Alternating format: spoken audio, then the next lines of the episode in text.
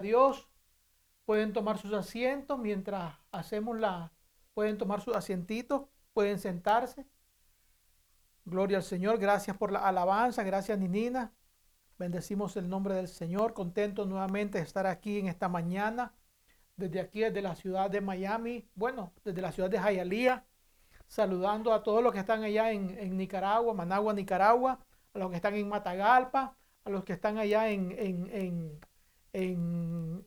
Texas y otros que están en California, Los Ángeles. Hasta allá sean las bendiciones de Dios Todopoderoso sobre ustedes. Que la gracia, el favor, la misericordia de Dios sean derramándose. Contentísimo de estar nuevamente acá. Eh, veo unas caritas nuevas ahí en la casa de mi esposa, donde está mi suegra, ahí en la casita, unas caritas nuevas.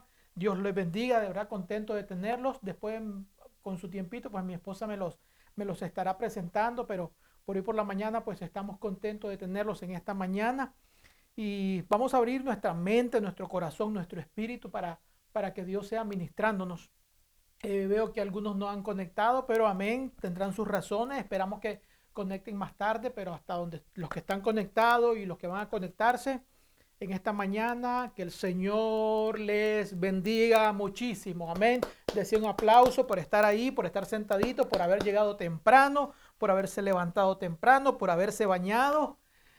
Espero que se hayan bañado, pero amén, gloria al Señor y estamos contentos de estar por acá. Amén. Eh, vamos a comenzar la, la, enseñanza de esta mañana, nuevamente contentos con los que están presentes, contentos con los que se conectaron, con las visitas, muy contentos, ¿verdad? Nos alegra el corazón.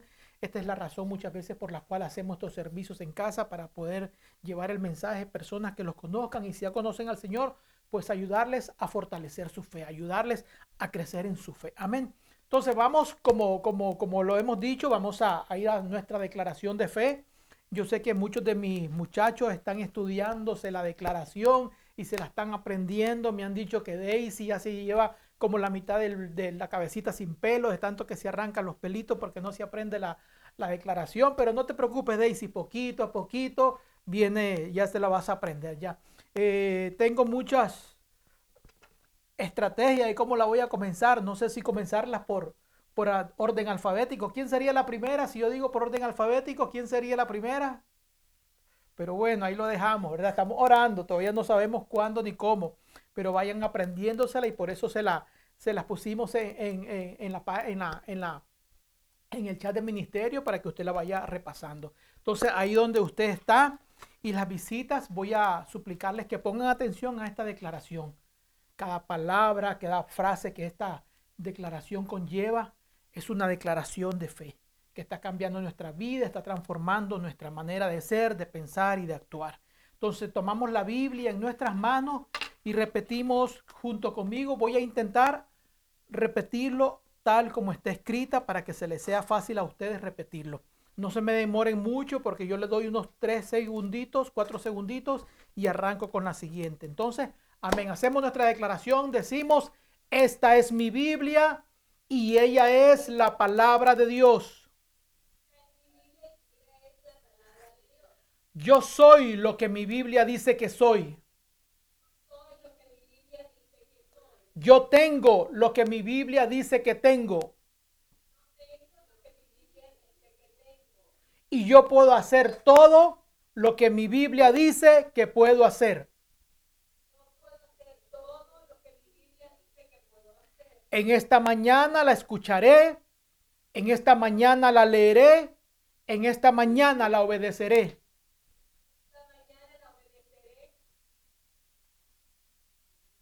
Y la bendita e incorruptible semilla de la palabra de Dios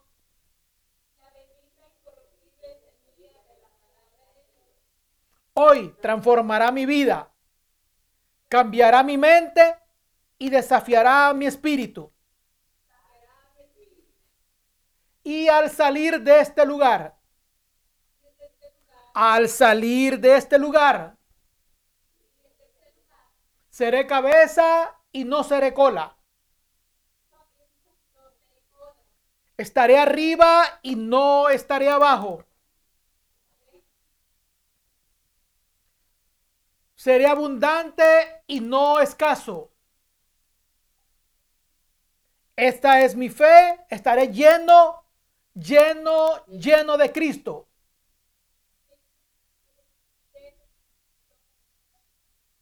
Esta es mi fe y yo lo creo. En el poderoso nombre de Jesús. Amén y amén. Amén. Suéltese un amén. Gloria al Señor. Un aplauso al Señor. Como le digo, vaya repasando, vaya estudiándose esa declaración hasta que haga un eco en su corazón, en su alma y en su espíritu. Amén.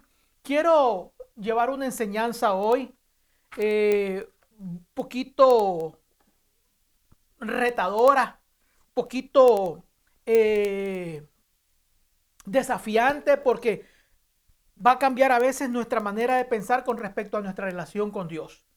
Entonces, quiero disertar sobre el tema o, o llevar la enseñanza de cómo acercarme más a Dios. Me imagino que todos en un momento de nuestra vida nos hemos hecho esa pregunta. ¿Cómo me acerco más a Dios? ¿Qué hago para estar más cerca de Dios? ¿Qué tengo que hacer en mi vida? ¿Qué tengo que cambiar en mi vida? ¿O qué ajustes tengo que hacer en mi vida para sentirme más cerca de Dios? Entonces, todos en algún momento en nuestra vida nos hicimos esa pregunta. Entonces, quiero hacer esta declaración, como le digo, esa es la declaración general. Ahora, cada enseñanza, a los que nos visitan, cada enseñanza cada mensaje que, Dios nos permite llevar, cada enseñanza que Dios nos permite impartirles. Procuro siempre ponerle como un lema, por decirlo así, es una declaración específica para ese mensaje. Yo quiero esa declaración hacerla hoy. Esta sí no se la tienen que aprender, o sea, de memoria, pero pónganla, escríbanla, anótela y cuando usted esté orando, meditando, siempre puede recitar esta declaración. Entonces, ponemos la declaración en la pantalla. Mi técnico me estoy pidiendo el favor para que usted lo pueda leer conmigo. Y la declaración para el mensaje de hoy es el siguiente. El acercarme a Dios me traerá el bien. Repítelo conmigo. El acercarme a Dios me traerá el bien. Lo volvemos a repetir. El acercarme a Dios me traerá el bien. Entonces,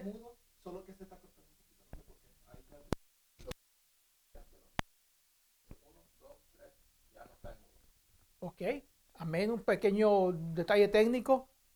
Entonces mi declaración es, el acercarme a Dios me traerá el bien. Entonces esa es la pregunta que a través por muchos años, algún tiempo nos hemos hecho. ¿Qué hago para acercarme más a Dios? O sea, ¿dónde está Dios? Es como lo pensamos como que si Dios estuviera en un lugar específico o a alguna distancia específica, que mi deseo interno es acercarme a Dios o, o, a veces espero de sentir algo, experimentar algo, vivir algo, escuchar algo que me haga sentir que estoy más cerca de Dios. Y la pregunta es, entonces, ¿qué hago para, para escuchar esa voz, decirme así, o para tener ese, o a sentir eso, o para sentir a Dios que está más cerca de mí? ¿Qué hago? ¿Será que, que hay algo yo que tenga que hacer yo para sentir ese acercamiento a Dios? Entonces, para responder a esa pregunta, primero tenemos que preguntarnos, ¿dónde está Dios? O sea, porque yo sé que la escritura dice que el cielo es el trono de nuestro Dios. Dios hizo su trono ahí en los cielos, dice la escritura. Entonces pensamos muchas veces que el cielo lo vemos tan lejos porque a veces subimos en el avión y todavía vemos que eso sigue para allá arriba. Entonces uno se pregunta, ¿qué tan lejos es ese cielo? ¿Hasta dónde voy a llegar yo con ese cielo? ¿Qué tan alto está de mí ese cielo para poder llegar a Dios? Entonces, ¿Qué hago? ¿Dónde está Dios? ¿Está al norte? ¿Está al sur? ¿Al este o al oeste? ¿Para dónde cojo para acercarme a Dios? ¿Dónde camino? ¿A qué lugar voy? Como si Dios estuviera en algún lugar. Entonces, primeramente nos preguntamos, ¿dónde está Dios? ¿Y dónde vamos a encontrar la respuesta? Yo se lo he dicho muchas veces, la escritura. ¿Dónde vamos? ¿Dónde está Dios quiero saber dónde vive Dios, la dirección exacta, quiero mandarle un correo. ¿Se acuerdan cuando era uno niño, le enseñaban esas mentiras que uno le escribía la carta a Papá Dios para que Papá Dios le trajera los regalos para Navidad? O sea, cuántas mentiras nos metían en la cabecita. Ya, eh, y entonces uno inocente a veces, me acuerdo que si escribía algunas letras, pues sí me acuerdo, creo que algunos más de, más de uno de nosotros siempre escribió algo, ya y se lo daba a los papás porque supuestamente los papás sabían dónde vivía el que lo iba a comprar los regalitos, pero ahora ya sabemos toda la verdad. Entonces uno dice, ¿será que tengo que mandarle una carta a Dios para que Dios me escuche? Él vive en algún lugar, está en algún lugar. ¿Cómo hago para acercarme a Dios? ¿Qué hago para acercarme a Dios? Entonces vuelvo y repito, para conocer tenemos que saber dónde está Dios. ¿Y qué nos dice la escritura? Vamos a ver, como le digo, todo aquí está la verdad. Por eso le digo, usted es lo que la Biblia dice que es y usted puede hacer todo lo que la Biblia dice que puede hacer. Entonces, para acercarme a Dios, como si pudiera acercarme a Él, necesito saber dónde está Dios. Porque yo no puedo acercarme a algo que no sé si, tengo, si, si cojo para acá, si cojo para el norte, por decir algo, puede ser que Él esté en el sur y yo me esté más bien alejando de Él si está al oeste y yo cojo para el este, puede ser que caminando para el este yo me esté alejando más bien de él. Entonces yo tengo que saber a dónde está Dios para poder saber hacia dónde caminar, hacia dónde ir. Miremos la escritura, vamos a ver la escritura que nos dice. Esto es la pequeña introducción a saber cómo acercarme más a Dios. Jeremías capítulo 23, perdón, perdón. Vamos a leer la eh, Salmo 145, verso 18 me había saltado un texto. Salmo 145 y verso 18. Dice así, lo tenemos en la pantalla y lo leemos. Cercano está Jehová a todos los que le invocan. Dice ahí, a todos los que le invocan de veras. No me lo quites todavía, por favor, Adrielito. Dice ahí, cercano está Jehová. Estamos viendo cómo acercarme más a Dios y ese texto me dice que cercano está Jehová a todos los que le invocan. Pero ¿cómo lo voy a invocar si no sé dónde está? O sea, le grito, Dios, ¿dónde estás? O calladito, no sé, porque puede ser que a él no le guste el ruido. Dios, ¿dónde estás? Entonces, ¿cuántas maneras ha inventado el hombre para querer acercarse a Dios?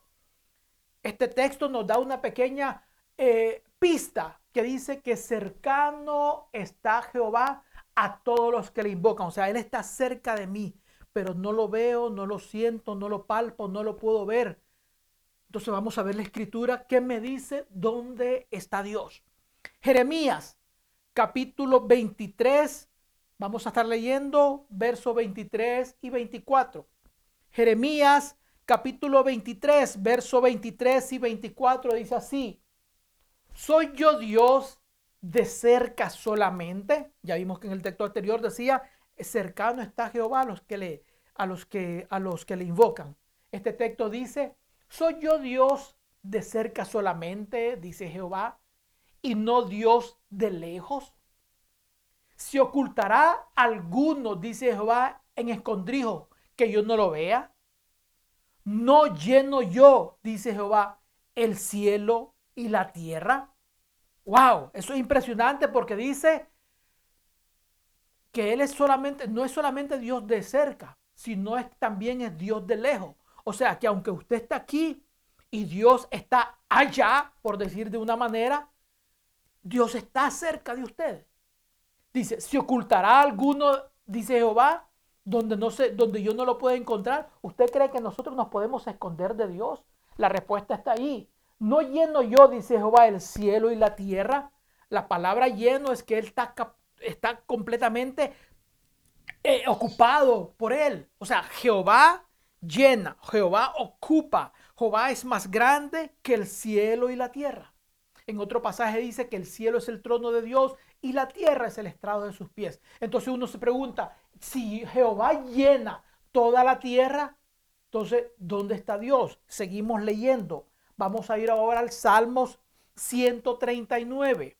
Salmos, esto es para que sepamos y entendamos dónde está Dios, o sea, a dónde puedo encontrar a Dios. Salmos 139, verso del 7 al 12, dice así, ¿a dónde me iré de tu espíritu? ¿Y a dónde huiré de tu presencia. Para esa gente que dice que se esconde de Dios, que nadie los ve cuando hacen sus cosas. No hay ojo, no hay cosa que se le escape a Dios, dice. Si subiere a los cielos, ahí estás tú. Y si en el Seol hiciera mi estrado, Seol es allá abajo. He aquí, ahí tú estás. Si tomare las alas del alba y habitare en el extremo del mar, dice la escritura, aún ahí me guiará tu mano y me asirá tu diestra. O sea, si usted quiere irse para allá, Dios lo, lo captura. Si se va para allá, Dios lo captura. Si sube, Dios lo captura. Si se baja, Dios lo captura. Si dijere, ciertamente las tinieblas me encubrirán. A aquellas personas que les gusta hacer las cosas a escondidas, que nadie lo ve, supuestamente para que nadie lo vea, lo hace lo oculto de noche. Dice, aún la noche resplandecerá alrededor de mí. En otras palabras, aunque usted crea que esté en lo oscurito y que nadie lo está viendo, delante de Dios usted está lleno de luz y Dios está viendo todo aquello que usted está haciendo. Dice, aún las tinieblas no encubren de ti. O sea, uno a veces en lo oscuro tiene que caminar así porque no ve, pero para Dios no hay ese problema. Y dice así, y la noche resplandece como el día. Lo mismo te son las tinieblas que la luz. En otras palabras, no importa a dónde usted vaya, no importa dónde se esconda, dónde se meta, qué tan oscuro, qué tan claro esté, Dios está presente. O sea, ya vimos que Dios llena toda la tierra. Aquí me dice que si subo, bajo, al norte, al sur, a este, al oeste, en lo oscuro o en lo claro, también Dios está presente. O sea, no hay un lugar. Veamos el otro texto. Isaías 40, 28. Isaías 40, 28 dice de la siguiente manera, no has sabido, no has oído que el Dios eterno es Jehová, el cual creó los confines de la tierra. Él creó, dice, los confines de la tierra. No desfallece ni se fatiga con cansancio y su entendimiento, ¿quién lo alcanzará? No hay quien lo alcance. Entonces vemos que con estos pasajes Dios me dice que está en todas partes.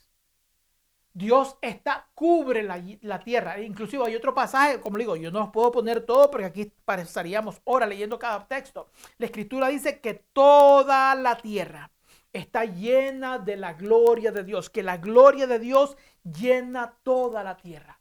Entonces Dios está en todas partes. Entonces si Él está en todas partes, ¿cómo es que yo es, cómo es que yo puedo decir que quiero acercarme más a Dios? Porque si está en todas partes, Él está en todas partes. O sea, Él no está limitado como está limitado yo usted.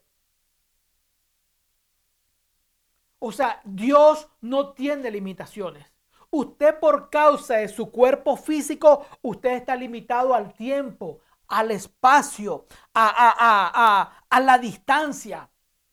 O sea, el tiempo para Dios no existe. O sea, Dios no existe una, dos, tres, cuatro. Dios no vive. La escritura dice que Él, Dios, es desde la eternidad hasta la eternidad. Usted y yo somos los que estamos limitados al tiempo se nos va el tiempo, una hora, dos horas, nosotros estamos limitados a eso.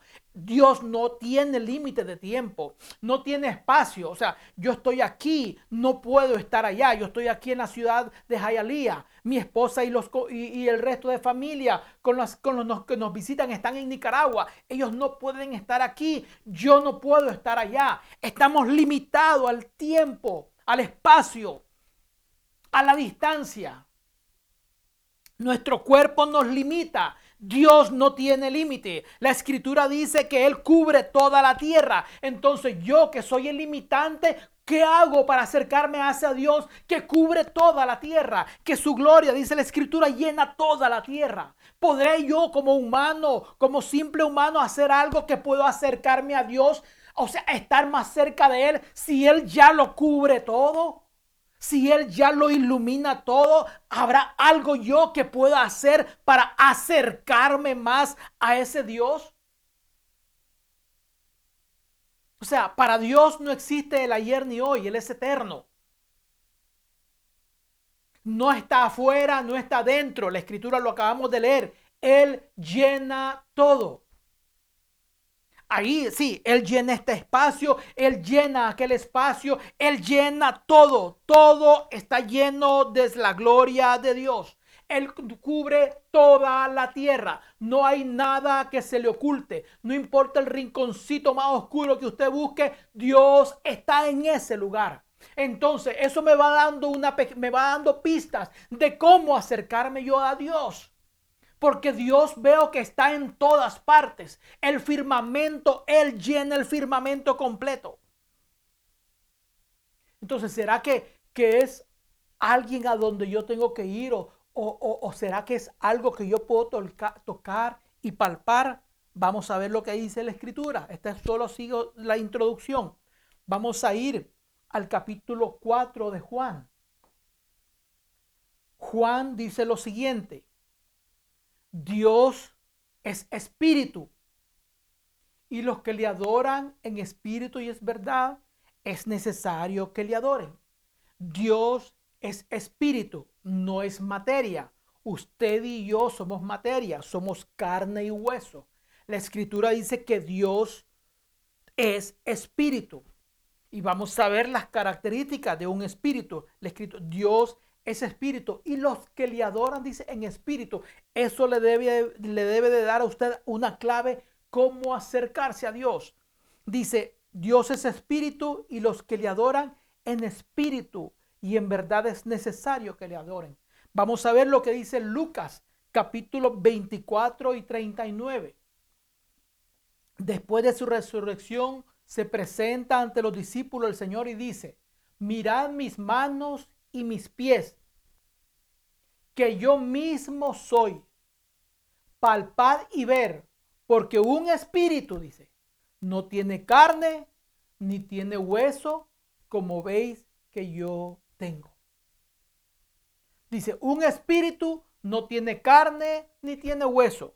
Entonces, si Dios es espíritu, tampoco Dios tiene carne ni hueso. O sea, no es algo que nosotros podamos ver con nuestros ojos naturales. Entonces, la pregunta es, Él está en todas partes, pero a la misma vez no lo puedo ver, no lo puedo tocar porque es nuestro espíritu. Entonces la pregunta sigue, ¿cómo hago para acercarme a ese Dios que lo cubre todo, que está en todas partes, pero que no lo puedo ver, no lo puedo sentir, no lo puedo palpar? Él no está limitado, vuelvo a repetir, con, como, como lo estamos limitados usted y yo al tiempo, al, al espacio. No tiene esas limitantes, usted y yo la tenemos, eh, esas limitantes. Entonces, después de leer estos pasajes, nos damos cuenta que el acercamiento a Dios no depende de, este mundo físico. O sea, acercarme a Dios va más allá de este estado físico donde usted y yo nos movemos. O sea, va más allá de este mundo natural. O sea, porque este mundo natural está limitado al tiempo, al espacio, a la distancia. Pero Dios no está limitado a eso. Entonces, para yo poderme acercar a Él, estos pasajes me dan a entender de que yo no puedo acercarme a Dios en esta esfera de lo terrenal, en esta esfera de lo mundano, en esta esfera de lo físico, porque todo el físico tiene limitante y Dios no tiene limitante. Entonces, cuando me acerco a Dios, yo no puedo acercarme a Dios a través del ambiente físico en el que yo me envuelvo. O sea, no puedo acercarme a Dios en este ambiente, en esta atmósfera terrenal, material. No puede ser. O sea, no hay manera porque Dios no tiene cuerpo, Dios no tiene carne, no tiene hueso, Dios está en todas partes, pero yo no lo puedo ver porque mi relación con Él no se basa en el, en el contacto la, o, o la relación física que yo pueda tener con Dios. Entendemos pues que para acercarse a Dios tenemos que salir de esta esfera de lo natural. O sea, usted aquí no va con esta carne, con este cuerpo, con esta naturaleza, no podemos acercarnos, entre comillas, a Dios. O sea, no podemos, porque nuestro cuerpo está limitado al tiempo y al espacio y Dios cubre toda la tierra. Entonces la pregunta continúa. Entonces, ¿Qué hago, hermano Carlos? ¿Qué hago, Pastor Carlos? Dios está en todas partes, no lo veo. No puedo acercarme a Él porque Él no está aquí, no está allá. Él está en todo el lugar, pero a la misma vez no lo veo, no lo palpo. Entonces, ¿qué puedo hacer yo para acercarme a Dios? ¿Qué? Vuelvo y repito, sus, su, a través de, sus, de, su ser físico, llámese como usted se llame, Juan, Carlos, Pedro, María, a través de, de su ser físico, usted nunca ni yo nunca podremos estar más cerca ni menos cerca de Dios. O sea, sus emociones, sus sentimientos, su estado de ánimo, su intelecto, su razonamiento, su manera de pensar, su manera de actuar. O sea, la manera con que usted se envuelve en este mundo físico natural no le van a ayudar nada en acercarse a Dios. O sea, ¿qué, me, qué quiero decir con eso? O sea, sus emociones están hoy altas, mañana están bajas. Hoy está triste, mañana está contento. Hoy está feliz, mañana está enojadísimo. Eh, hoy está deprimido, mañana está entusiasmado. Sus emociones son ambiguas, hoy suben, mañana bajan. Entonces usted no puede depender de sus estados de ánimo para estar, para estar cerca o lejos de Dios. Porque su estado de ánimo no lo va a acercar a Dios. Porque hoy está bien, mañana está mal.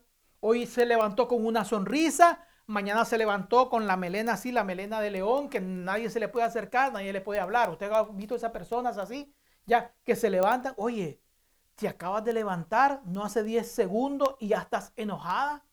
Ya te levantaste molesta. No, que me levantó un mosquito. Te despertó un mosquito en el oído y por eso te levantaste enojada. Sí, por eso me desperté enojada y no me hables porque estoy enojado hasta que se me baje. Usted ha escuchado a esa persona que dice, no me hables hasta que se me baje. No sé qué querrán decir con que se le baje, pero bueno, uno guarda su distancia porque si pasa ese límite, pues se mete en problemas. Entonces, con ese estado de ánimo, con esas emociones, ese sentir de que, de que sí, no, que mañana sí, mañana no, de esa manera no, usted nunca va a poderse acercar a Dios. O sea, esos sentimientos, esas emociones no le van a ayudar nada a acercarse a Dios. Entonces, ¿qué hago para acercarme a Dios?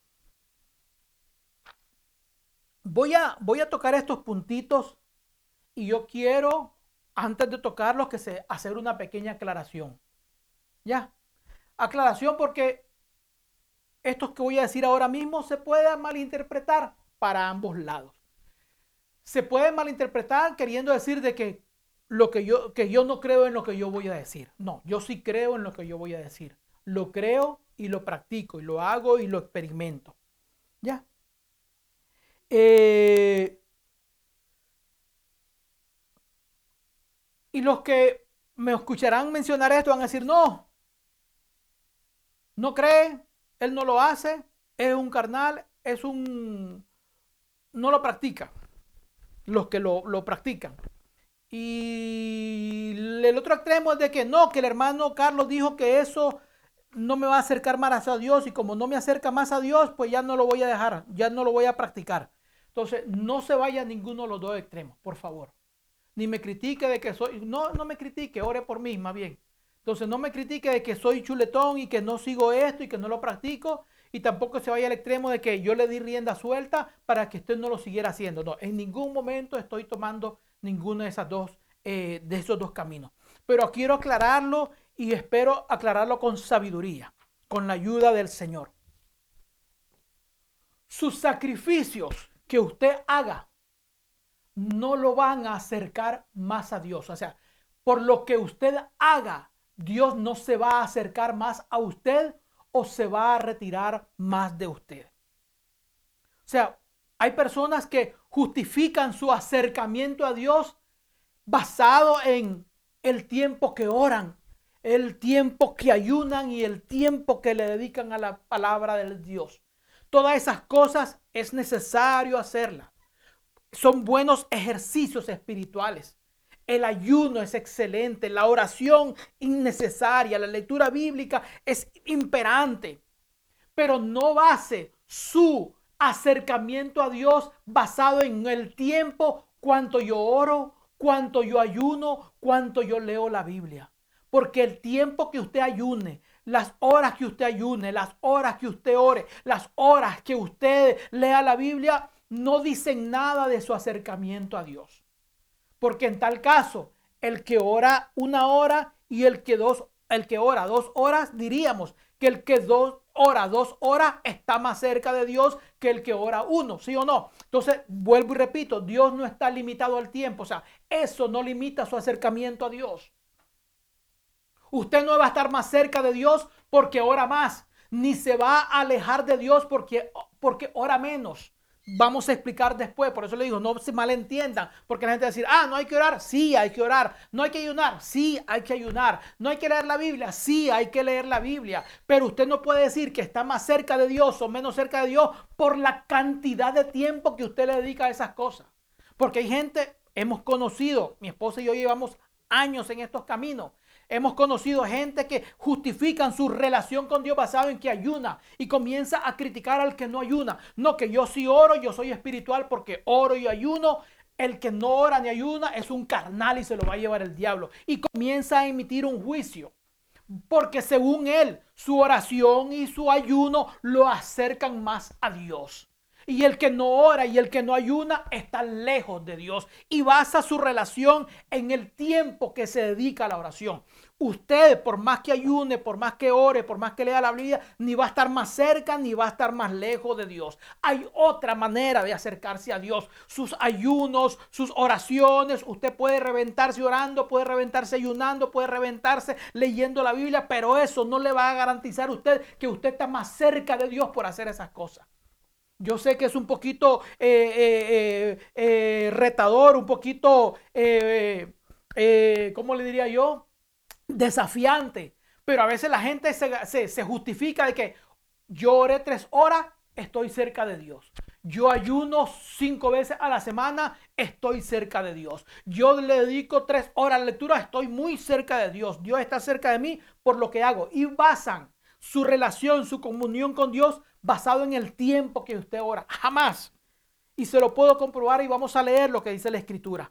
Vamos a ir al, libro de Lucas, capítulo 18, versos 9 y 14.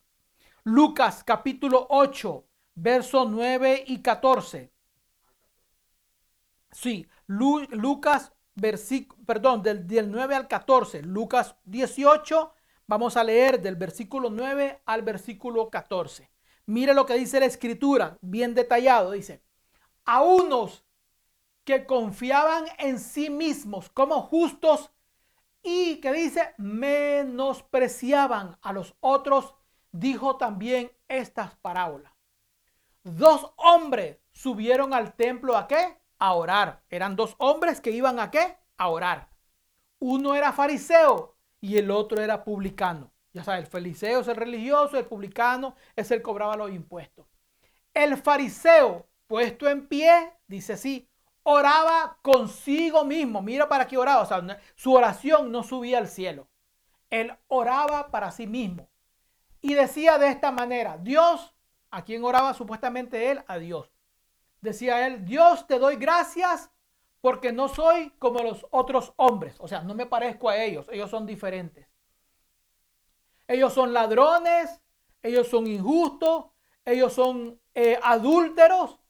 Uy, ni, mucho menos que me parezco a este publicano que tengo aquí cerca de mí. Así lo decía. Mira, mira la escritura lo que dice. Dice, el fariseo puesto en pie oraba consigo mismo. Decía, Dios, te doy gracias porque no soy como los otros hombres. O sea, soy diferente. Yo ni, me comparo a ellos porque ellos no hacen lo que yo hago. ¿Y qué es lo que yo hago? Ellos son ladrones, ellos son injustos, son adúlteros y mucho menos me parezco a este publicano que tengo a la par. Mire lo que sigue diciendo la escritura. En los otros versículos dice, ayuno, ¿cuántas veces? Dice dos veces por semana. Eso es lo que decía el, el fariseo. Ayuno dos veces por la semana. Doy diezmo de todo lo que gano. O sea, todo infallable, soy puntual en mi diezmo. Eso es lo que se justificaba. Por eso le digo, usted nunca justifique su relación con Dios, no me lo quite todavía, papito. No me nunca justifique su relación con Dios basado en lo que usted hace. Porque eso no le garantiza que usted está, está cerca de Dios. Dice así, más el publicano, continuamos leyendo, dice, más el publicano estando lejos no quería ni aún alzar los ojos al cielo, sino que se golpeaba al pecho diciendo, Dios, sé propicio a mi pecador. Os digo, dice el Señor Jesús, que éste, hablando del publicano, descendió a su casa justificado antes que el otro. Porque cualquiera que se enaltece, dice, cualquiera que se enaltece, que se enorgullece, a, a ese que se le suben los humos, será humillado. Y el que se humilla será enaltecido. Entonces vemos que aquí este hombre oraba, ayunaba, diezmaba y hacía todo, pero no recibía el favor de Dios. Porque, porque justificaba su relación con Dios por las cosas que hacía. Y usted por mucho que haga, su relación con Dios no depende de lo que usted haga. Su relación con Dios no está basado en cuánto usted ayuna, cuánto usted ora. Vuelvo y, repeti, y, y repito, es necesario que usted ore. Es necesario que usted ayune de vez en cuando. Es necesario que lea la Biblia todos los días, que ore todos los días y haga sacrificios de ayuno. Es necesario, es parte de su disciplina, parte de mi disciplina espiritual. Pero eso no le dice a usted que usted está cerca o lejos de Dios. Em, vuelvo y repito, he conocido mucha gente que por, orar y ayunar como decía el, principio del pasaje, menosprecia a los que no lo hacen y se justifica. Yo si oro, soy santo. Yo si ayuno, soy santo. Yo si ofrendo diezmo, soy santo. Tú no lo haces, tú no oras, no ofrendas, no ayunas, eres, no eres santo. Eres mundano, carnal, chuletón. Entonces comienza la justificación. No, que jamás ni nunca su vanagloria se suba por lo que usted ayuna y por lo que usted ora. Ore. Y como dice la escritura, cuando ore, cierra su puerta y que nadie se dé cuenta. Cuando ayune, lave su cara y que nadie se dé cuenta. Cuando ore, no ore en la esquina, dice la escritura, como los hipócritas para ser vistos. No. Todo eso son ejercicios espirituales. Usted ora, escúcheme bien, vamos a entrar un poquito. Usted ora por, porque está en comunión con Dios. Usted no ora para tener comunión con Dios. Usted ora porque está cerca de Dios. Usted ora no para acercarse a Dios. Usted ayuna no para acercarse a Dios. Usted ayuna porque está cerca de Dios. Usted la escritura no para acercarse a Dios. Usted lee la escritura porque está cerca de Dios. O sea, como usted como hijo, como hija de Dios, eso debe hacerlo no para acercarse a Dios, no porque esas cosas lo van a llevar a Dios. Usted lo hace porque ya conoce a Dios. Usted lo hace porque ya tiene una relación con Dios. Usted hace eso porque ya sabe que a Dios le agrada. O sea, nunca justifique de que voy a ayunar más, me voy a acercar más a Dios. No. Porque Dios está en todo lugar y Él no se mueve por su ayuno, ni por su oración, ni por mi súplica, ni por mi ruego. Dios está en todas partes. Entonces, su nivel de acercamiento no depende de lo que usted hace. Entonces, tampoco, entonces, tampoco ayunando, orando, no. Esas cosas no te hacen acercarte más a Dios, porque Dios no va a estar más cerca de ti de lo que ya está. Y eso es lo que vamos ya a entrar ahora mismo. Entonces, ¿cómo me acerco a Dios? Él está en todas partes, cubre toda la tierra. La tierra es el trado de sus pies, el trono, el cielo es su trono. Él cubre toda la tierra con su gloria. Entonces, ¿qué hago para sentirme cerca de Él? Primeramente, tiene que conocerlo, ya lo sabemos. Y yo estoy asumiendo que cada uno conocemos al Señor. Ya hemos tenido una relación con Dios, pero a veces nuestro sentir, nuestras emociones nos hacen sentir que estamos lejos de Él. Entonces, ¿qué hago para acercarme a Dios? ¿Qué hago para acercarme a Dios? Para sentirme, entre comillas, sentirme, si es que me voy a sentir. ¿Qué hago para sentirme cerca de Dios? Ok, la respuesta sería lo siguiente.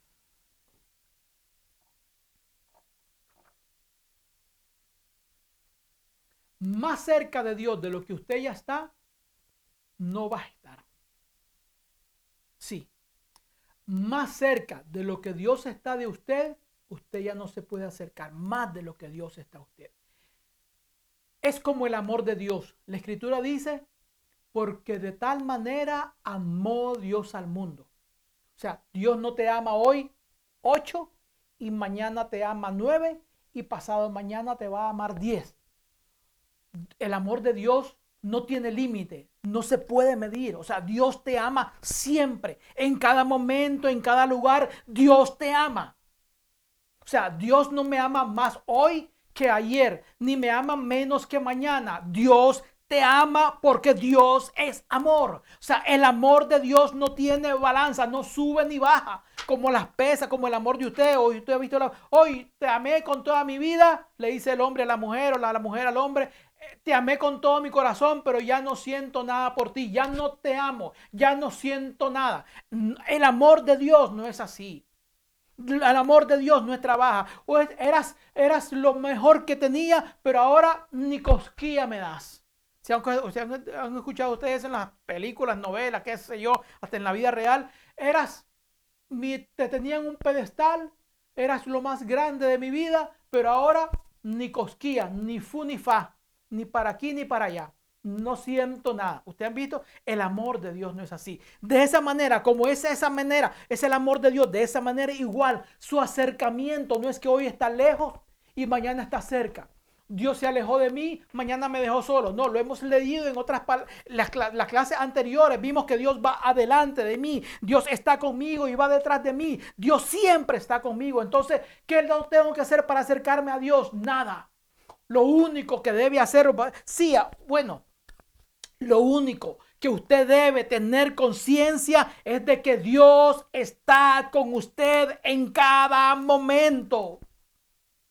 Porque a veces creemos que Dios, como vuelvo a repetir, está lejos, está cerca, está al norte, está al sur. No, Dios está con usted en cada momento. Eso es lo que usted tiene que entender. Yo tengo que entender que Dios está conmigo en cada momento. No hay nada que pueda hacer yo que me acerque más o que me aleje más, porque Él cubre toda la tierra y Él está conmigo. Donde usted está, ahí está usted, ahí está Dios con usted ahora mismo.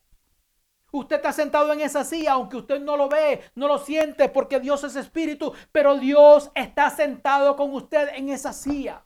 Dios ahora mismo está con usted en este momento. Y ese es el nivel de conciencia que tenemos que entender. Dios está conmigo en todo momento. No hay nada que yo pueda hacer que me acerque más o que me aleje más. ¿Por qué? Porque Él cubre todo. Es un nivel de conciencia, de conocimiento. Ser, como decía, el, como decía eh, eh, acerca de Abraham, completamente convencido de que Dios está conmigo. Son sus sentimientos, son sus emociones, son sus dudas las que lo hacen a usted sentirse que está lejos de Dios. Usted se siente lejos de Dios por sus dudas, por sus temores, por sus incredulidades, por sus sentimientos y emociones mundanas que tenemos. Y cuando digo mundana no estoy hablando de, la fiesta y la pachanga, estoy hablando de mundano porque estamos hablando en este mundo en el que nos rodeamos, donde todo es por la vista, Compro aquello porque me gustó por la vista, me gustó el olor, el olfato, el gusto. Uno se vive en este mundo basado en los cinco sentidos, pero con Dios usted no puede acercarse a Dios con sus cinco sentidos, porque Dios está en todas partes. Entonces a veces queremos sentir a Dios con nuestros cinco sentidos y a Dios no se le siente con sus cinco sentidos. Por eso es que usted tiene que estar, para estar cerca de Dios, lo único que tiene que estar usted es consciente de que Dios está conmigo. Dios está conmigo.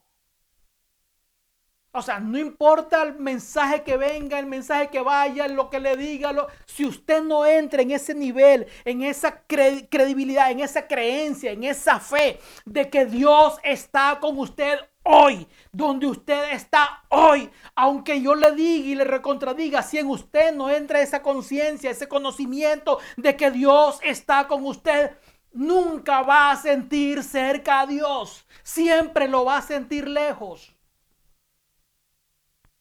Porque Dios no está en ningún lugar físico. Dios cubre toda la tierra. En su casa está Dios. Cuando usted se recuesta está Dios. Cuando usted se siente en su silla, Dios está con usted. Es su nivel de conciencia. Dios está con usted. En su momento difícil, Dios está con usted. En su trabajo, Dios está con usted. Cuando se levanta, Dios está con usted. Cuando se baña, Dios está con usted. Sea, no hay nada, no hay nada en este mundo físico, natural, que usted tenga que hacer para acercarse más a Dios. Dios cubre toda la tierra. Usted es el que tiene que a veces, por sus, como le digo, por nuestras emociones mundanas, carnales, nos hace sentir de que Dios se nos alejó. Señor, ¿dónde estás? Que no te veo. Señor, ¿dónde estás? que no te siento. Señor, ¿dónde estás? Que no oigo tu voz. Y entonces esas emociones, esos sentimientos son los que te hacen sentir lejos de Dios. Pero Dios te dice, aquí estoy, yo no me he movido. Lo hemos leído en, en pasajes, en enseñanzas anteriores no te dejaré ni te desampararé. O sea, Dios nunca te ha dejado. Dios siempre ha estado cerca de ti. ¿Cómo te lo puedo decir? ¿De qué otra manera? Para que entendamos que Dios está conmigo donde yo estoy. Más cerca de eso no te lo puedo explicar porque no hay manera. No hay manera de sentir a Dios más cerca de lo que ya Él está cerca de ti. Eres tú el que tienes que entrar en ese nivel de conciencia de que Dios está conmigo. En tu trabajo, Dios está conmigo. Atendiendo a un cliente difícil, como mis hijos que están atendiendo a clientes, Dios está contigo. En tu oficina, Dios está contigo. Estás lavando un carro, Dios está contigo. Estás peinando, lavándote el pelo, Dios está contigo. Te estás lavando los dientes, Dios está contigo. ¿Qué hago? ¿Cómo te lo explico? ¿De qué otra manera te lo expongo? Que Dios está contigo. Que si te sientes solo, no es porque Dios se alejó de ti, es porque tus emociones te engañan. Si te sientes triste, no es porque Dios se alejó de ti, es porque tus emociones te engañan. Si no escuchas la voz de Dios, es porque, no es porque Dios se alejó de ti, tus emociones, tus sentimientos te engañan. Dios está contigo. Hasta que entres en ese nivel de, fe, en ese nivel de, de creencia, de conocimiento de que Dios está contigo, siempre vas a sentir a Dios cerca de ti. Lo vas a sentir cerca de ti porque Dios está contigo. No dependas de tú, qué siento, qué no siento, qué veo, qué no veo, qué escucho, qué no escucho. No, Dios está contigo y está contigo y punto. Amén. Amén y amén. Entonces, ¿qué es lo que yo tengo que hacer para saber que Dios está conmigo? Sencillo. Usted camine con plena certidumbre de fe de que Dios está con usted y camine en el temor de Dios. ¿Qué significa, hermano Carlos, entonces caminar en el temor de Dios? Vamos a ver lo que dice la escritura. Usted sabe que siempre les pongo pasajes de escritura para que pasen leyéndola toda la semana. Vamos a ir Isaías 8:13. Comenzamos con Isaías capítulo 8, verso 13. Dice la escritura, a Jehová de los ejércitos, a Él santificad, sea Él vuestro temor y Él sea vuestro miedo. Entonces, hermano Carlos, ¿qué hago entonces para nada? Camine confiadamente. Y cuando digo comienzo en el temor de Dios, no es en el temor eso de que, ay, Dios me está viendo y me va a mandar una piedra, me va a castigar. No. Cuando hablo del temor de Dios es el respeto temor reverente, en obediencia. Como usted ya es consciente, ya usted ya es consciente de que donde usted ande, en el lugar donde usted se meta, Dios se mete con usted, entonces yo asumo de que usted va a tener mayor cuidado de dónde se mete. Ya no se meta donde antes se metía. Porque Dios, créame, va a seguirlo con usted y va a ver todo lo que usted hace ahí. No que me iba a la pulpería de la esquina o a la barra de la esquina o al restaurante de la esquina, a, bueno, ya usted sabe. Dios iba con usted y, te vio lo que hiciste. Si te tiraste dos amarillas, dos de las birrias, como decían en mi país, o dos chelas, como dicen acá, Dios vio que te las tiraste. O sea, no te escondas, porque Dios vio. Entonces, si andas con temor de Dios, cuando me refiero a temor de Dios es el temor reverente, el respeto, la conciencia de que Dios está contigo, entonces ya no vas a tener que nadie, no vas no, hay, no va a haber la necesidad de que alguien te ande supervisándote. ¿Por qué? Porque tú mismo ya sabes que Dios se mete contigo donde tú vayas. Entonces, como sabes que Dios se va contigo donde tú vayas, Él es tu temor. Entonces, no voy para acá porque Él es mi temor. Él te acompaña. Si tú te metes en un mal lugar, Dios se mete contigo y Él va a ver toda la poca vergüenza que tú haces. Si te escondiste para hacer algo, Dios se escondió contigo. Ahí están los dos escondiditos. Y Dios te dice, amor, ¿qué haces? Y Dios está viviéndote a ver lo que hace. Ya. Entonces, la escritura dice, sea Él vuestro temor. O sea, cuando tú estás cerca de Dios, cuando usted está cerca de Dios, cuando yo estoy cerca de Dios, caminamos tranquilo. No tengo que meterme en lugar, no tengo que andar así, porque estoy consciente, estoy consciente de que Dios va conmigo. Entonces, como sé que Dios va conmigo, cuido mi caminar, cuido mi andar, cuido mi hablar porque Dios está conmigo. Vamos a ver lo que me dice el libro de Deuteronomio, capítulo 10, verso 12. Dice así la escritura. Ahora pues Israel, ¿qué pide Jehová tu Dios de ti? Sino que dice que temas a Jehová tu Dios. Que andes en sus caminos, que andes en todos sus caminos y que le ames y sirvas a Jehová tu Dios, que dice, con todo tu corazón y con toda tu alma. Más claro que eso, usted, cuando usted anda con temor de Dios, usted le sirve a Dios. Por eso repito, cuando usted ama a Dios, usted ora porque ama a Dios. Cuando usted ama a Dios y anda en temor de Dios, usted ayuna porque anda en temor de Dios. Usted lee la escritura porque quiere conocer su palabra. Pero no es porque eso lo va a hacer más santo. ¿Me explico? No quiero volver a ese tópico. Entonces, usted ama a Dios. Camina en integridad. No tiene que escondérsele a la suegra, no tiene que escondérsele al suegro, no tiene que escondérsele a la esposa, no tiene que esconder el celular, no tiene que esconder los textos, no tiene que esconder nada de eso. ¿Quién me llamó? ¿Quién no me llamó? Oh, me llamaron número equivocado, número equivocado. Sí, hay que ver esos números equivocados, ¿ya? O a la hora equivocada. Sí, entonces uno no tiene que, porque anda en el temor de Dios. Entonces, ¿sabes por qué? Porque Dios está en todas partes. Y Él ve, aunque el texto me lo ponga aquí, Dios está leyendo el texto conmigo porque Dios está conmigo. Aunque el texto lo vea así escondido que nadie lo ve, Dios está leyendo el texto que estás leyendo porque Dios está en todas partes. Dios está contigo, te lo acabo de decir. No hay nada que te haga estar más cerca de Dios porque ya Dios está contigo. Salmos 25, 14. Salmos 25, 14 dice, la comunión íntima. La comunión íntima de Jehová es con quienes? Con los que le temen. Y a ellos, dice la escritura, hará conocer su pacto, o sea, hará conocer su voluntad. La comunión íntima de Jehová es con los que le temen. Usted quiere, usted quiere sentirse cerca de Dios y usted quiere saber que Dios está cerca de usted. Camine en el temor de Él.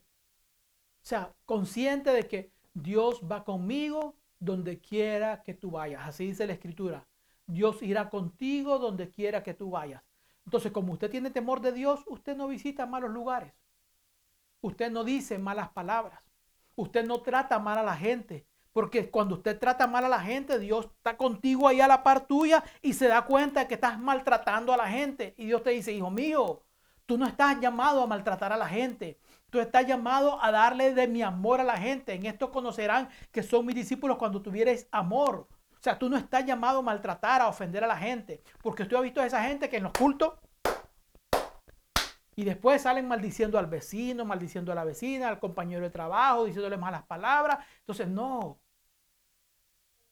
Sí, entonces Dios está contigo. Cuando tú maldices al vecino, Dios te escuchó cuando lo, porque Dios está contigo, está cerca de ti. Vuelvo y repito, no vas a hacer nada para que Dios se acerque, porque Dios cubre toda la tierra. No hay nada que tú hables calladito, que Dios no te escuche, porque Dios te escuchó, aunque lo susurres. La escritura dice que no ha subido la palabra a mi mente cuando Él ya la sabe toda. Entonces, no importa lo que tú pensaste. Si pensaste mal, ya Dios lo dio porque Dios está contigo. Entonces, la escritura dice, ello hará conocer su voluntad. Tú quieres conocer la voluntad de Dios, camina en el temor de Dios. Por eso es que a veces dicen, no escuché la voz de Dios. Claro, si no caminas en temor, no caminas respetando sus andanzas, no caminas respetando. Entonces, cuando hay temor, mira, nadie te obliga, nadie te obliga a orar, nadie te obliga a ayunar, nadie te obliga a hacer nada, no te escondes de nadie, todo lo haces de corazón porque amas a tu Dios con todo tu corazón, con toda tu alma y con toda tu fuerza. No necesitas un supervisor que te esté chequeando. ¿Veniste? No veniste. Yo, nosotros hemos estado en iglesias, en congregaciones, mi esposa se lo puede decir, que hasta ahí la asistencia era quién vino, quién no vino, quién llegó, quién no llegó. Ya, entonces determinan la, la espiritualidad de uno basado en que si fuiste al culto o no fuiste al culto. Es importante ir al culto, no me, no me malentiendan. La escritura dice no dejen de congregarse. Pero ¿de qué te sirve ir al culto si después estás maldiciendo? ¿De qué te sirve ir al culto, orar y ayunar si después te estás robando las cosas de tu empresa? Después estás maldiciendo al vecino, peleándote con el vecino. Después estás maldiciendo a tus hijos, a tu esposa, maltratando a tu esposa. ¿De qué te sirve un ayuno? ¿De qué te sirve una oración? ¿De qué te sirve tus diezmos si maltratas a tu esposa, maltratas a tus hijos, maltratas a la, a la, a la compañera que Dios te dio? Maldices el trabajo donde está, oye, estos jefes estar por cuáles, este trabajo ya no lo quiero, este trabajo me tiene loco, este trabajo, estás maldiciendo la bendición que Dios te da. Entonces, quieres sentir a Dios, pero maldices. Quieres sentir a Dios, pero estás amargado. ¿Cómo vas a sentir a Dios? De esa manera. Mas nunca lo vas a sentir a Dios de esa manera. Tienes que ser agradecido. Señor, gracias porque estás conmigo en este trabajo. Señor, te doy gracias porque estás conmigo en esta empresa. Señor, te doy, te doy gracias porque estás conmigo, aunque el jefe es así. Tú sabes, Dios está contigo. Ese es el nivel de conciencia que debes tener. Dios está contigo siempre. Por eso es que el salmista en el Salmo 1, no lo vamos a leer, decía, en la ley de Jehová está su delicia y en su, en su ley medita de día y de noche. Por causa de eso, será como, para, como árbol plantado junto a corrientes de aguas. O sea, tu comunión con Dios te hace vivir en paz con tus amigos. Pero no, tú crees que porque ayunas estás en comunión con Dios y aunque maltrates a la gente, jamás. No. Ah, ya vimos lo que hacía el fariseo. Yo oro, yo ayuno. Y la Biblia dice, no, no llegaste, no te justificaste el otro sí. Sigamos leyendo lo que dice la escritura. Entonces, vamos a ver. Dice su comunión íntima, decía la escritura. Eso, su, su comunión íntima es su relación. O sea, tú quieres tener relación con Dios, sentirlo cerca. Camina en el temor de Dios. Sepa que en cada paso que das, cada boca, cada palabra que dices, cada actitud tuya, cada acción tuya, Dios la está viendo porque Él está junto a ti. Cuando tú tienes esa conciencia, entonces te conduces rectamente, te conduces íntegramente, te conduces con temor, con respeto al vecino, con respeto a tus hermanos, porque son criaturas, son hechuras de parte de Dios. Salmos 145, verso 18. Salmos 145, verso 18 y 19 dice así, cercano está Jehová, que dice, a todos los que le invocan. Ya ves, si Dios, si tú estás bañándote y te le dices, Señor, gracias por este jabón, por este champú, espero que se lave el pelo, que se eche jabón. Amén. Yo espero, asumo eso. Señor, gracias por esta agüita fría, caliente, qué sé yo, no sé cómo se baña usted. Agüita fría, agua caliente o agua tibia, te doy gracias. Usted lo está invocando. Y dice ahí, cercano está Jehová. Entonces, Dios se baña contigo espiritualmente, ¿verdad? Dios ahí se está bañando contigo. Usted tiene que ver a Dios de todas esas maneras. O sea, no crea que Dios está por allá lejísimo y yo estoy por aquí. No. Si tú te bañas, gloria, gloria, aleluya. Dios está, gloria, gloria, aleluya, bañándose contigo. Dice, Dios es cercano, está Jehová a todos los que le invocan. Y a los que le invocan de qué? De veras. ¿Qué quiere decir eso que le invocan de veras? Que hay gente que le invoca de mentira. Señor, mírame, bla, bla, solo para que la gente lo vea, como el fariseo. Ah, mira, no. A los que le invocan de veras, que de tu corazón salga el desear a Dios. Ahora bien, mira qué importante es cuando usted esté en comunión con Dios. ¿Qué dice el siguiente verso? Dice, cumplirá el deseo de los que le temen. Tú tienes un deseo, la única manera que Dios te lo conceda es agradándole, viviéndole en temor de Él. ¿Qué suele ser ese deseo? Cualquier cosa, un trabajo, una empresa, eh, la salud de uno. Yo oro mucho por mi salud, por la salud de mis hermanos. Ya, entonces tú quieres que Dios conceda el deseo, caminemos en temor. Él cumplirá el deseo de los que le temen. Dice, oirá a sí mismo el clamor de ellos. ¿Y qué dice? Y los salvará. O sea, mira, cercano está Jehová a los que le invocan. Cumplirá el deseo de los que le temen y oirá el clamor de ellos. O sea, te conviene acercarte a Dios, te conviene caminar en integridad, me conviene caminar en el temor de Dios. O sea, no necesitamos un supervisor, no necesitamos alguien que nos esté viendo, que nos esté marcando la entrada y salida, no. Yo camino en integridad porque Dios está conmigo. Cuando usted tiene ese grado de conciencia, ese grado de conocimiento, esa fe de que Dios está con usted en todas partes, usted en todas partes se va a cuidar. Amén. Primera de Juan, capítulo 2, verso 3 y 6. Del 3 al 6. Primera de Juan, capítulo 2, verso 3 al 6 dice así. Y en esto sabemos que nosotros le conocemos si guardamos sus mandamientos. El que dice, yo le conozco, usted dice, no, yo estoy cerca de Dios porque, pero no guarda sus mandamientos, la Biblia es clara, dice, el tal es mentiroso y la verdad no habita en él. Si usted dice que ora y uno y que Dios está, pero a la hora de la hora hace todo lo contrario, la escritura dice, usted lo acaba de leer, es un mentiroso y la verdad no está en usted. Pero el que guarda su palabra, en este verdaderamente el amor de Dios se ha perfeccionado. Por esto sabemos que estamos en Él. O sea, ¿cómo usted va a estar? ¿Cómo usted va a saber que está cerca de Dios? Porque usted se permanece, usted obedece, camina en obediencia, camina en integridad, camina agradándole, tratando bien a la gente siendo de servicio, siendo ejemplo para otros. No, que me sacó el dedo, yo le saco los dos. No, no, usted no puede trabajar. La escritura dice, no pagues el, no pagues con mal el otro mal. O sea, tienes que pagar con bien el mal que te hicieron. Porque haciendo esto, la escritura dice, ascuas de fuego montonarás sobre la cabeza. Tienes que vencer con el bien, dice la escritura, tienes que vencer el mal. Si el otro es un maldiciente, no te pongas, no te rebajes al nivel del maldiciente. Si el otro es un amargado, no te rebajes al nivel del amargado. Sonríe porque Cristo está contigo y Dios está contigo en todo lugar. Cuando ese es tu nivel de conciencia, se eleva a ese nivel, tú estás contento 24 hours, 24 horas al día, 7 days a week, 7 días a la semana, 365 días al año. O sea, tu, estado de ánimo no cambia. No, hoy sí, hoy no. Mañana, como las luciérnagas, apagado, encendido. Apagado, encendido. Apagado, encendido. No se puede vivir así una vida espiritual. Yo estoy con Dios, me camino en Dios. El gozo del Señor, mi fortaleza es. El Dios me imparte de su gozo y puedo vivir en paz. Seguimos. Deuteronomio capítulo 8 verso 6. Ya me quedan dos textos más. Ya me pasé del tiempo, la campanita no me la han puesto. Deuteronomio 8.6, que dice 8.6, dice así, guardarás pues los mandamientos de Jehová tu Dios, andando en qué?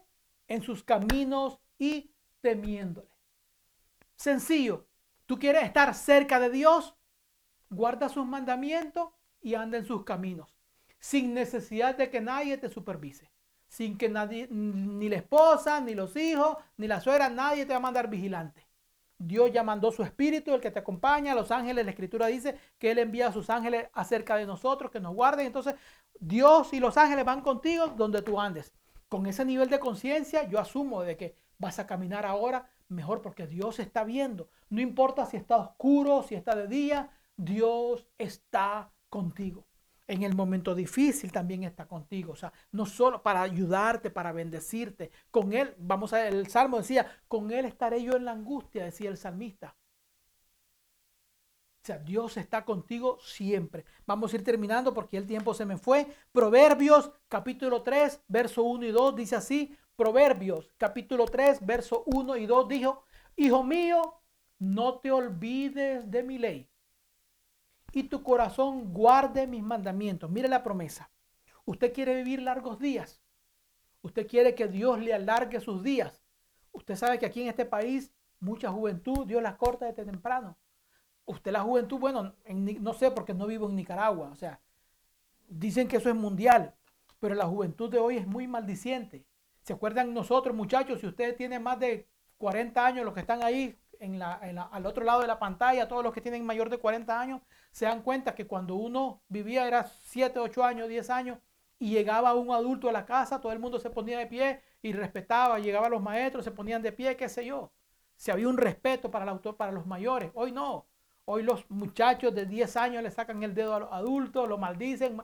He escuchado yo hijos Aquí hay una palabra en inglés que comienza con F, es una mala palabra. Y yo he escuchado aquí a hijos diciéndole esa palabra de F a sus padres. Eso es maldiciente. La Biblia dice que maldito el joven que maldiga a sus padres. Y es cortado la Biblia en el, Nuevo, en el Antiguo Testamento. Dice la Escritura que esos jóvenes que maldecían a sus padres mueran, dice, así dice la Escritura, mueren irremesiblemente. O sea, no había misericordia. Los mataban a pedrada. Hoy Dios está cortando a mucha juventud por eso, porque maldicen a los padres, maldicen a los adultos, no tienen respeto contra la autoridad.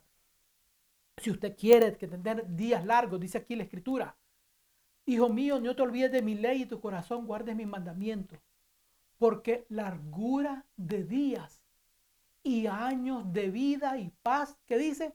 Se te aumentarán. O sea, cuando usted camine en el temor de Dios, sus años se le alargan, sus años de vida. No morirá joven, no morirá a los 20, no morirá a los 30, no morirá a los 40. Usted cumplirá sus años, morirá en buena vejez, lleno de días y abundante. Dígalo de esa manera, yo moriré lleno de días, en bendición. Amén. Su, su vida no se le cortará tiempo. Usted cumplirá el propósito lleno de días, lleno de bendición. Salmos 91, 14 y 16. Vamos a leer primeramente el 14, Salmos 91, verso 14, dice así, por cuanto en mí ha puesto su amor, eso lo dice Dios. En otras palabras, por cuanto me amaste, dice Dios. Por cuanto tu amor está en mí, por cuanto me amaste a mí, dice Dios, yo también te libraré. Después dice, te pondré en alto por cuanto has conocido mi nombre. O sea, usted conocer al nombre de Dios es estar consciente de que Dios está contigo, de que Dios te ama, de que Dios es tu rey, Dios es tu Dios. Entonces, por cuanto ha conocido mi nombre, ¿qué es lo que dice el, texto del otro, el 16? Dice así. Entonces, ¿qué dice? Lo saciaré, vuelve a repetir, dice, lo saciaré de larga vida y le mostraré mi salvación. Usted quiere vivir larga vida, ame a Dios, tema a Dios, sirve a Dios. Usted no necesita un supervisor que ande escondiendo, siguiéndole por donde usted anda. Usted no necesita a nadie. Usted tiene que estar en la conciencia de que Dios está conmigo. Entonces, ¿cómo hago para acercarme a Dios? Nada. Sea consciente de que Dios está con usted ya. Ahora mismo, en este momento, Dios está con usted siempre. Dios está conmigo. No te dejaré ni te desampararé, dice la escritura. Dios está conmigo. Dios está con usted ahí donde usted está. Dios anda donde usted. Yo iré contigo donde quiera que tú vayas. Fue la promesa del Señor. Entonces Dios está contigo. No tengas temor, que no te engañen tus sentimientos, que no te engañen tus emociones, que no te engañe la gente que te dice que Dios no te escucha. Dios está conmigo. Ese es mi nivel de conciencia. Esa es mi fe. Ese es mi credo. Dios está conmigo. Difícil, el momento difícil. Dios está conmigo. En la alegría, Dios está conmigo. En la bendición, Dios está conmigo en las cosas que a veces no entiendo, Dios está conmigo. O sea, no siga dudando de que Dios está lejos. La escritura dice que Dios llena toda la tierra. Y si Dios llena toda la tierra, Dios en este momento está con usted. Vamos a, hacer, vamos a cerrar nuestros ojos y hacer una oración. Padre, gracias en el nombre poderoso de Jesús. Cierre sus ojitos ahí donde está usted. Baje su cabecita en el nombre poderoso de Jesús y dígale, Señor, gracias porque estás conmigo. Ahora entiendo de que estás conmigo, de que no hay nada, como dice la escritura, no hay nada que me pueda separar del amor de Dios, porque Dios está conmigo en todo tiempo. Y así dice el salmista, alabaré al Señor en todo tiempo, su alabanza estará de continuo en mi boca. Entonces cuando usted ama a Dios, usted lo alaba porque usted ya está consciente, usted ya sabe, sabe que sabe que Dios está con usted. Amén. Dios está con usted. Cuando usted está triste, Dios está con usted y le cambia esa tristeza en alegría. La escritura dice, Él cambia mi lamento en baile. Yo sé que hay momentos de tristeza y hay momentos que uno llora, yo sé, pero si usted se acerca a Dios, Dios lo arropa y la Biblia escritura dice que Él cambia mi lamento, mi tristeza en baile. Amén, Dios cambia su lamento, su tristeza. No deje que sus emociones lo engañen. Dios está con usted hoy está con usted mañana y estará con usted siempre, porque Dios no te dejará ni te desamparará. Amén. Tienes que creerlo. Cuando te mires al espejo y no sientas que nadie está contigo, tú dices, Dios está conmigo. Cuando sientas que nadie te entiende, tú mírate al espejo y dices, Dios está conmigo en todo lugar. Amén. Él es la esperanza, Él es mi esperanza, Él es mi fortaleza, mi ayuda. Dios está conmigo. Entonces, hermano Carlos, ¿qué hago para estar cerca de Dios? Únicamente decláralo, confiésalo, créelo, porque Dios está contigo siempre. Dios está contigo siempre. Dios te bendiga, Dios te guarde. Mi oración hasta donde tú estás, Señor, bendice a mis hermanos. Bendice a los que escucharon hasta donde llegó el sonido de mi voz. Bendícelo, Señor. Que entremos en conciencia de que tú estás con nosotros siempre. Que tú no nos dejas, no nos abandonas. Y que estarás con nosotros donde quiera que nosotros caminemos. Eso lo creemos y así lo declaramos en el poderoso nombre de Jesús de Nazaret. Dios les bendiga, Dios les guarde Nuevamente, gracias y crea esa palabra de Dios. Y váyase, cuando usted vaya caminando, vaya a su trabajo, siempre vaya declarando, Dios está conmigo siempre. De esa manera nunca se va a sentir solo. Dios está conmigo siempre. Amén y amén.